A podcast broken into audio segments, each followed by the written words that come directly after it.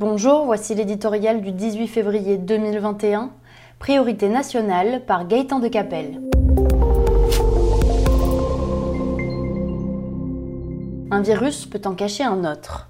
Pendant que le monde entier traque sans relâche le Covid et ses variants, des microbes d'un autre genre, tapis dans l'ombre d'Internet, attaquent quotidiennement des entreprises, des administrations ou des infrastructures. Chez nous, depuis le début de la semaine, les pirates du web s'en sont pris aux hôpitaux de Dax et de Villefranche-sur-Saône.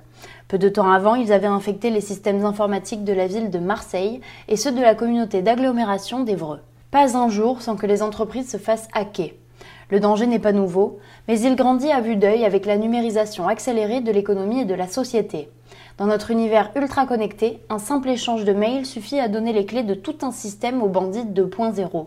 Le plan concocté par le gouvernement pour lutter contre cette inquiétante menace, sans doute volontariste mais encore bien modeste, n'en viendra certainement pas à bout. Mais au moins marque-t-il une première étape dans un domaine qui devrait être érigé au rang de priorité nationale. Fléau des temps modernes, la cybercriminalité aux formes multiples concentre en elle tous les risques auxquels un État se trouve aujourd'hui confronté, sa propre sécurité, à travers des attaques contre des structures dites critiques comme les hôpitaux, les transports, l'eau ou l'énergie, sa compétitivité, à travers l'espionnage industriel et le pillage de l'innovation, sa sûreté, à travers le racket et le crime organisé, demain peut-être sa stabilité politique à travers des manipulations d'élections.